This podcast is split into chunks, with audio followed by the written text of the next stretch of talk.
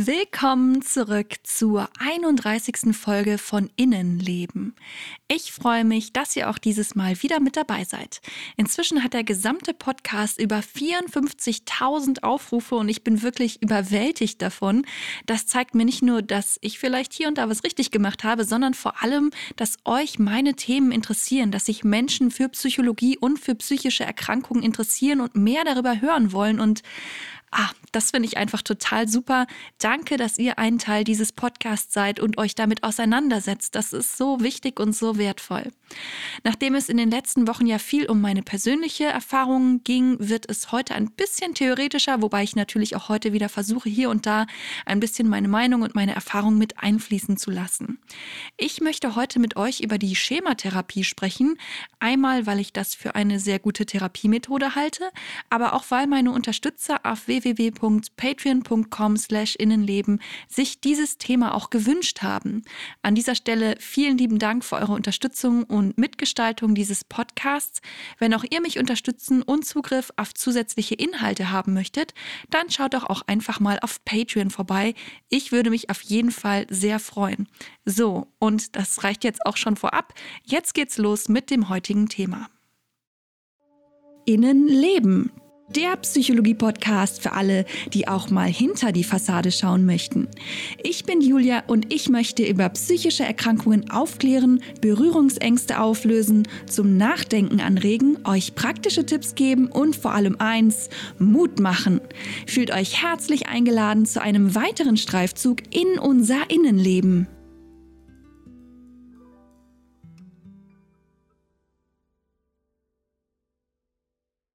Die Schematherapie ist eine Therapieform, die auf verschiedenen Methoden der kognitiven Verhaltenstherapie basiert und um einige zusätzliche Elemente ergänzt wurde. Entwickelt wurde sie in den 90er Jahren in den USA von Jeffrey Young. Es handelt sich also um eine relativ neue Therapiemethode.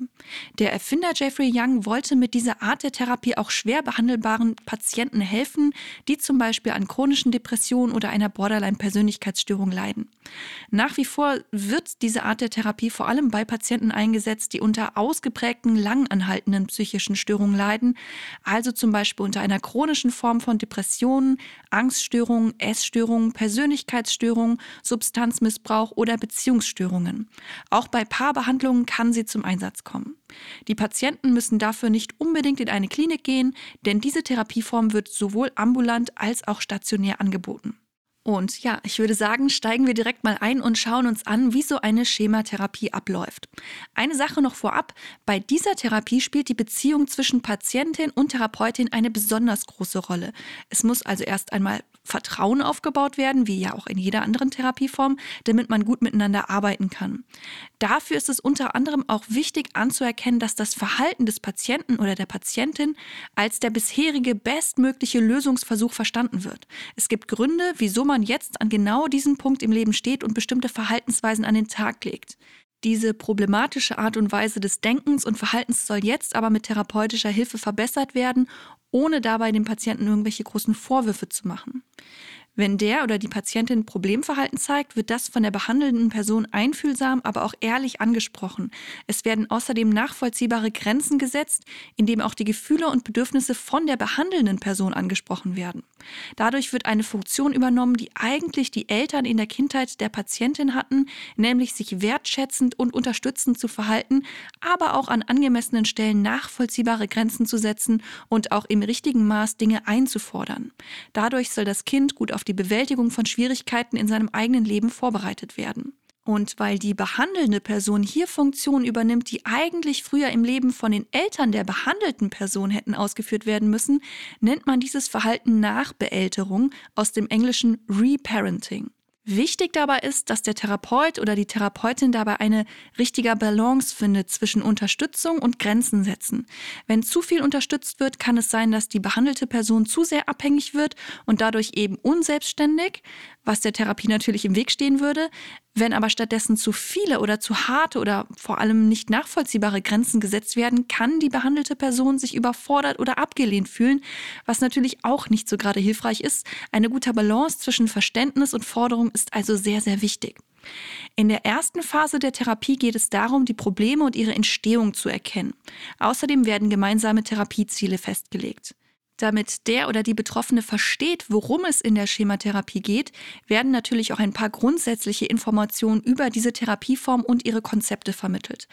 Dazu gehört es dann auch zu erklären, was Schemata sind, aber dazu komme ich später noch. Durch gemeinsame Gespräche wird dann eben gemeinsam herausgefunden, welche ungünstigen Schemata bei dem Patienten oder der Patientin vorhanden sind und welche Verhaltensweisen dazu gehören oder auch dazu führen. Es gibt spezielle Fragebögen, mit denen man genau herausfinden kann, welche Schemata vorliegen und die Ergebnisse werden dann gemeinsam mit der behandelten Person überprüft und besprochen. Zusammen wird dann auch versucht herzuleiten, wie diese Schemata in der Kindheit entstanden und früher oder später dann aktiviert wurden. So können dann auch bisherige Verhaltensmuster hinterfragt und mit der Zeit auch verändert werden.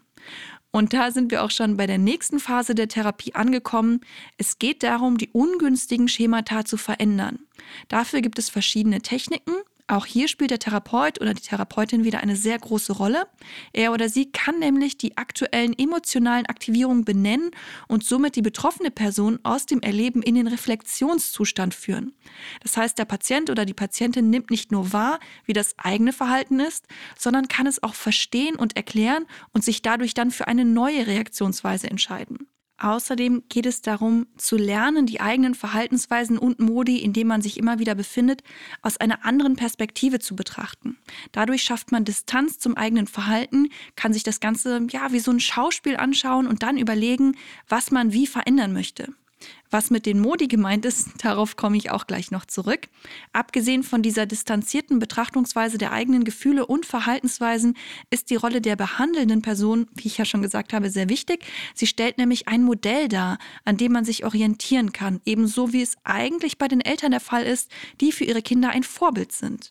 Die neuen Lösungsstrategien werden dann im Rahmen der Therapie und auch außerhalb von den Therapiesitzungen geübt und immer mehr verinnerlicht, bis sich ja, ein sogenannter gesunder innerer Erwachsener aufgebaut hat. Gegen Ende der Therapie geht es dann darum, sich aus der Therapiebeziehung wieder zu lösen, den eigenen gesunden Erwachsenen zu stärken und auch zu besprechen, wie man Rückfällen vorbeugen kann.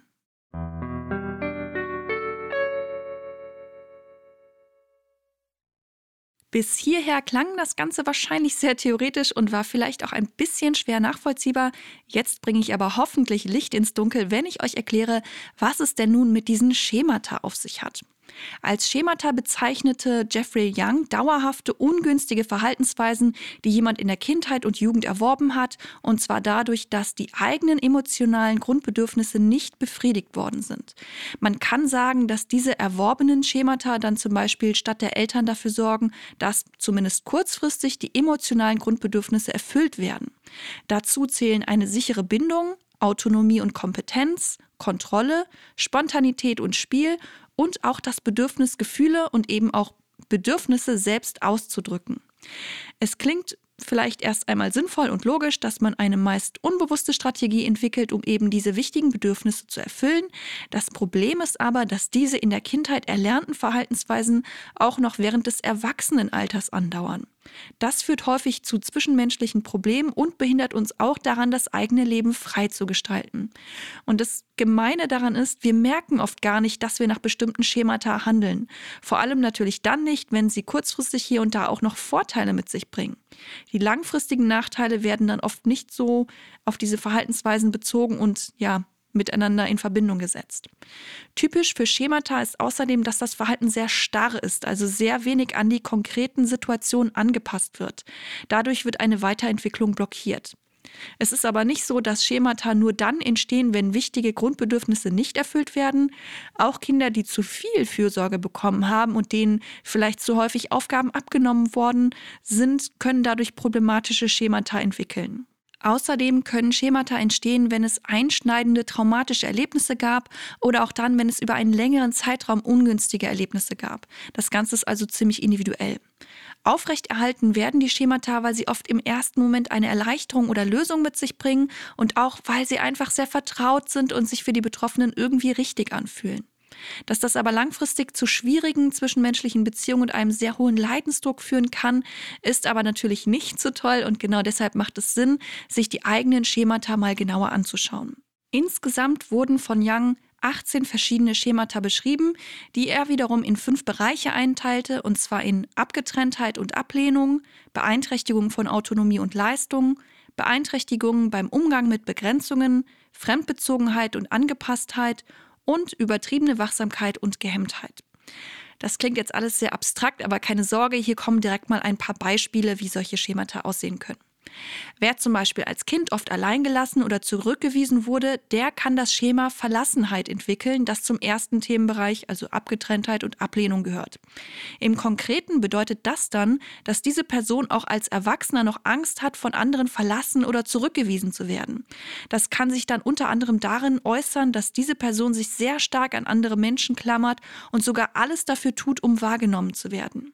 Nehmen wir mal als anderes Beispiel jemanden, der als Kind nicht zur eigenen Selbstständigkeit erzogen wurde. Warum das so kommt, dafür gibt es natürlich viele Gründe. Also zum Beispiel, weil man dieser Person als Kind nichts zugetraut hat oder es auch einfach einfacher war, alles selber als Erwachsener zu machen, statt darauf zu warten, dass das Kind Dinge neu lernt oder ausführt. Diese Person kann dann das Schema Abhängigkeit entwickeln, was zur zweiten Gruppe gehört. Auch als erwachsener Mensch fühlt man sich hier oft nicht kompetent und traut sich nur wenig zu. Und das kann dann dazu führen, dass man sich schnell von anderen Menschen abhängig fühlt, sich schnell unterordnet und keine eigenen Wünsche und Bedürfnisse mehr äußert. Und ja, vielleicht noch ein letztes Beispiel. Wer von seinen Eltern sehr verwöhnt wurde und kaum mal Grenzen gesetzt bekommen hat, der kann das Schema Anspruchshaltung entwickeln, was zur dritten Gruppe gehört. Hierbei haben Betroffene oft das Gefühl, alles bekommen zu müssen, was sie wollen, weil sie es ja als Kind schon so erlebt haben. Sie reagieren sehr schnell dann auch als Erwachsene noch sehr wütend, wenn sie eben nicht mehr alles so leicht bekommen, obwohl sie noch immer das Gefühl haben, dass sie es eigentlich müssten. Ich denke, jetzt ist etwas klarer geworden, was mit Schemata gemeint ist und eben auch, wie so ein Schema aussehen kann.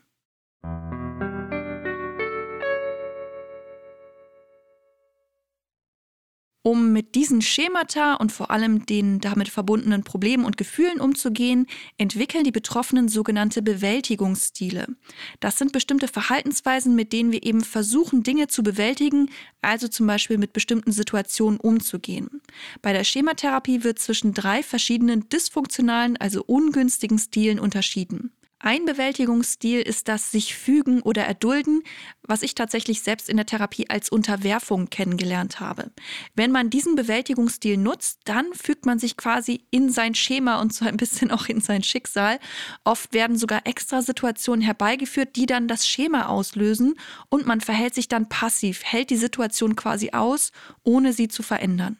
Wer zum Beispiel das Schema Selbstaufopferung hat, der tut alles Mögliche für andere Menschen und führt sogar mit einem Bewältigungsstil des sich Fügens erst recht Situationen herbei, in denen er sich um andere kümmert. Und obwohl so ein Verhalten auf Dauer nicht gut tut, verändert die betroffene Person nichts daran, sondern fügt sich quasi immer wieder in dieses Schema, in ihr Schicksal, ohne darüber zu reflektieren. Bei dem zweiten Bewältigungsstil handelt es sich um die sogenannte Überkompensation. Hierbei kämpfen die Betroffenen gegen ihr Schema an, indem sie sich entgegengesetzt verhalten. Das klingt vielleicht auf den ersten Blick sinnvoll, das Problem ist aber, dass die hinter dem Schema stehenden Gefühle und Bedürfnisse unterdrückt werden. Jemand, der das Schema Unzulänglichkeit hat, also der sich unfähig oder sogar minderwertig fühlt, der versucht durch den Bewältigungsstil der Überkompensation besonders perfekt zu sein. Oder er schiebt anderen die Schuld zu, wenn etwas schief läuft. Er versucht also das ja Unangenehme zu kompensieren. Der dritte Bewältigungsstil ist die Vermeidung und ich denke, das ist beinahe selbsterklärend. Betroffene versuchen eben Situationen zu vermeiden, die das eigene Schema auslösen könnten. Oft werden Gefühle unterdrückt, enge Beziehungen vermieden oder man lenkt sich eben einfach ab. Das kann dann sogar dazu führen, dass Betroffene Suchtverhalten zeigen und sich eben in eine Sucht flüchten, um eben zu vermeiden, weiter in dem Schema drin zu sein.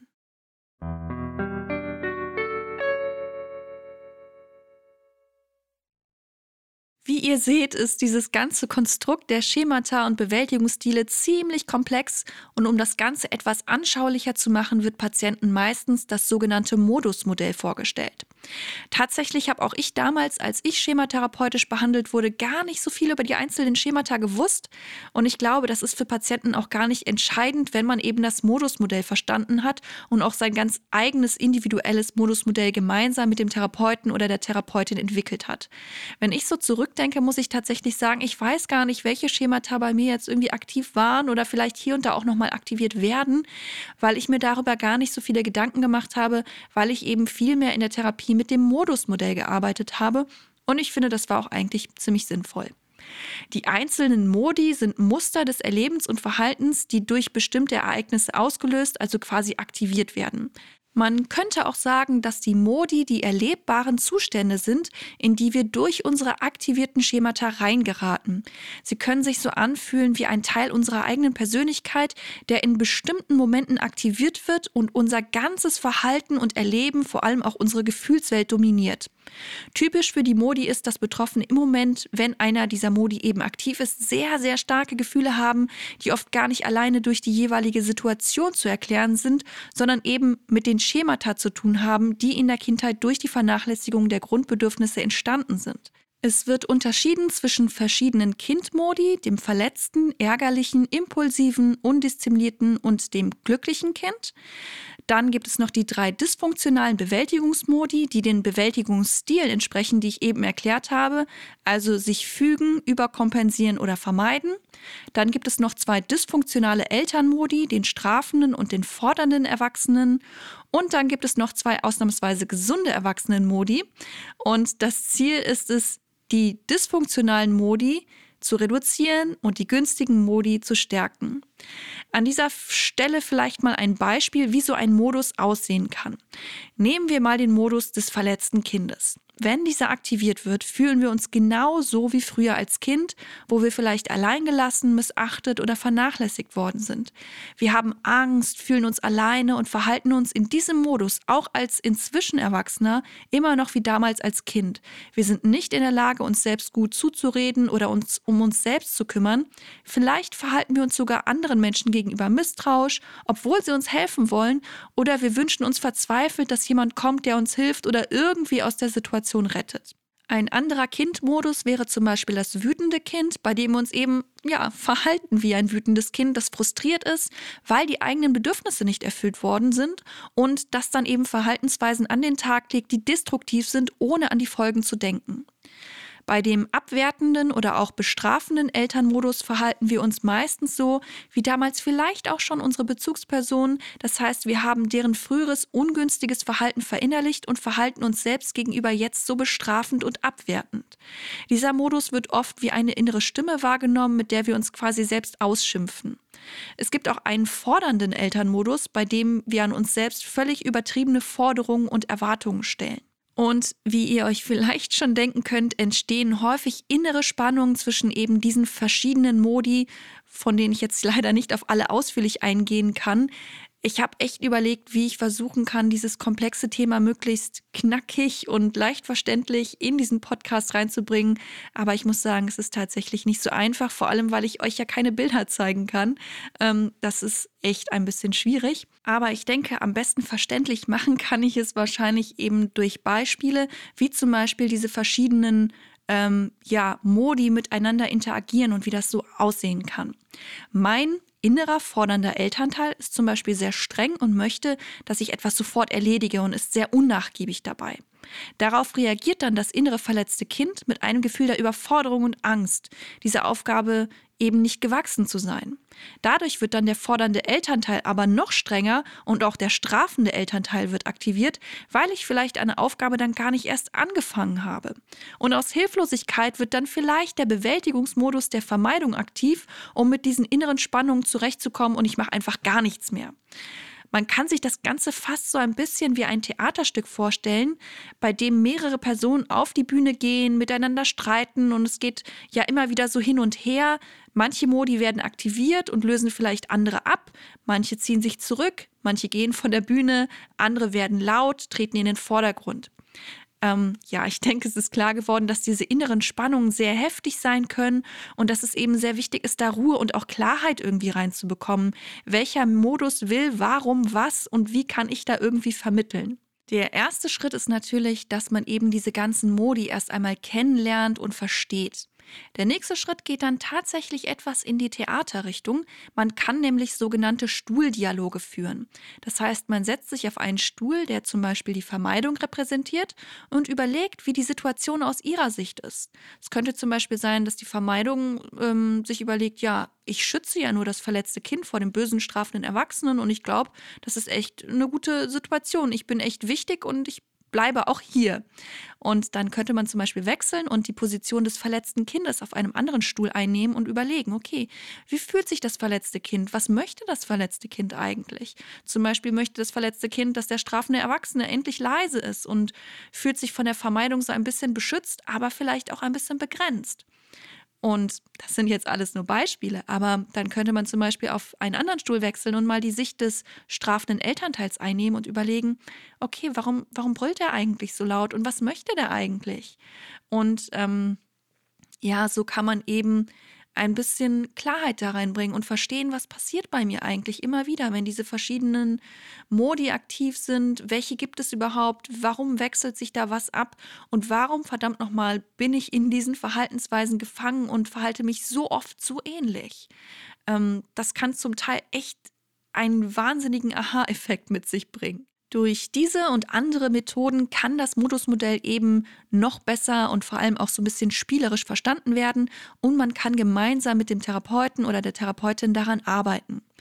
Es hilft auch sehr, den einzelnen Modi eigene passende Namen oder ihnen auch irgendwie ein Gesicht zu geben. Bei mir ist das zum Beispiel unter anderem die Mekka-Oma, der strafende und auch fordernde Elternteil, über die ich ja schon in der 20. Folge über den inneren Kritiker gesprochen habe. Und bei all diesen destruktiven Modi gibt es auch eine gute Nachricht. Es gibt nämlich auch drei, die hilfreich sind. Das ist einmal der gesunde, sich kümmernde Erwachsene-Modus, der gesunde, begrenzende Erwachsenen-Modus und der glückliche Kind-Modus. Diese drei Modi gilt es zu entdecken und vor allem auch zu stärken. Der kümmernde Erwachsenenmodus hilft uns, unsere Gefühle und Bedürfnisse wahrzunehmen und sich eben, wie der Name schon sagt, darum zu kümmern. Der begrenzende Erwachsenenmodus klingt vielleicht gar nicht so positiv, aber er hilft uns, sinnvolle Grenzen zu setzen und Verantwortung für das eigene Handeln zu übernehmen, und zwar ohne sich zu überfordern oder abzuwerten. Inzwischen werden diese beiden gesunden Elternmodi aber meistens in einem gesunden Erwachsenen quasi zusammengefasst. Und ja, der glückliche Kind-Modus ist zum Beispiel dann aktiv, wenn wir Freude haben, Spaß empfinden, genießen oder uns spielerisch verhalten. Und das ist ein Modus, den wir auf jeden Fall wieder stärken oder generell auch einfach beibehalten sollen. Dieses innere, verspielte, neugierige, glückliche Kind. Ähm, ich habe schon öfter die Erfahrung gemacht, dass wenn ich versuche, in diesen Modus irgendwie reinzukommen oder auch einfach nur diese Haltung einzunehmen, dass manche Probleme gar nicht mehr so groß aussehen oder dass ich mit manchen Dingen ganz anders arbeiten kann. Also der Tipp an euch vielleicht an dieser Stelle, überlegt mal, wie wart ihr, wenn ihr als Kind glücklich oder fröhlich wart? Was hat euch interessiert und ja, könnt ihr euch an diese Begeisterung für manche Dinge irgendwie erinnern? Habt ihr die noch? Habt ihr euch diese beibehalten? Gibt es sie noch irgendwo? Ich finde, ähm, das ist eine interessante Frage, über die man auch tatsächlich lange nachdenken kann und wo man auch so ein bisschen ja, sich mit beschäftigen und üben kann, da vielleicht wieder so einen Zugang zu bekommen.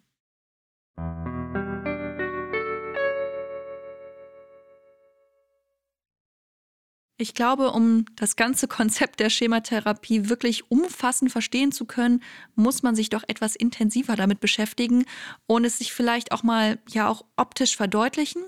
Ich glaube, hm, gute Idee eigentlich. Ich werde für meine Unterstützer auf Patreon mal ein Modusmodell aufmalen und dann auf Patreon zur Verfügung stellen, damit ihr mal sehen könnt, was so die typischen Modi sind, mit denen eben auch in den meisten Schematherapien und auch in den meisten ähm, Kliniken, wo diese Therapie angeboten wird, wie damit so gearbeitet wird, wie die zueinander stehen und dass man das Ganze eben auch mal optisch ähm, nachvollziehen kann. Und an dieser Stelle auch noch ein Hinweis, nicht jeder hat eben alle diese Modi und auch nicht jeder Therapeut oder jeder Therapeutin arbeitet mit all diesen Modi. In der Klinik, in der ich war, habe ich, soweit ich mich erinnern kann, nur den strafenden Elternteil, den gesunden Erwachsenen, diese drei Bewältigungsmodi, das verletzte Kind, das trotzige Kind und das glückliche Kind kennengelernt. Und von den anderen habe ich vorher noch nie so wirklich was gehört. Und bei mir waren auch nicht all diese Modi wirklich relevant. Das liegt aber auch daran, dass so eine Schematherapie ja auch sehr individuell angepasst wird. Und ich glaube auch, dass jeder, der damit arbeitet, etwas unterschiedlich mit diesen Modi umgeht, damit es eben auch nicht zu kompliziert wird. Gerade Menschen, die gerade sehr stark belastet sind und die große Schwierigkeiten in ihrem Leben haben, wollen vielleicht nicht das ganze komplexe ähm, ja, Konstrukt kennenlernen, sondern eben nur das, was für sie relevant ist. Und auch was diese Benennung angeht, hat sich das mit der Zeit ein bisschen verändert. Also wundert euch nicht, wenn ihr im Internet auch andere Bezeichnungen für einzelne Schemata findet oder manchmal sogar manche gar nicht mehr erwähnt werden. Das ist eben auch eine Therapie, die sich weiterentwickelt und die Begrifflichkeiten können sich natürlich hier und da auch ein bisschen ändern.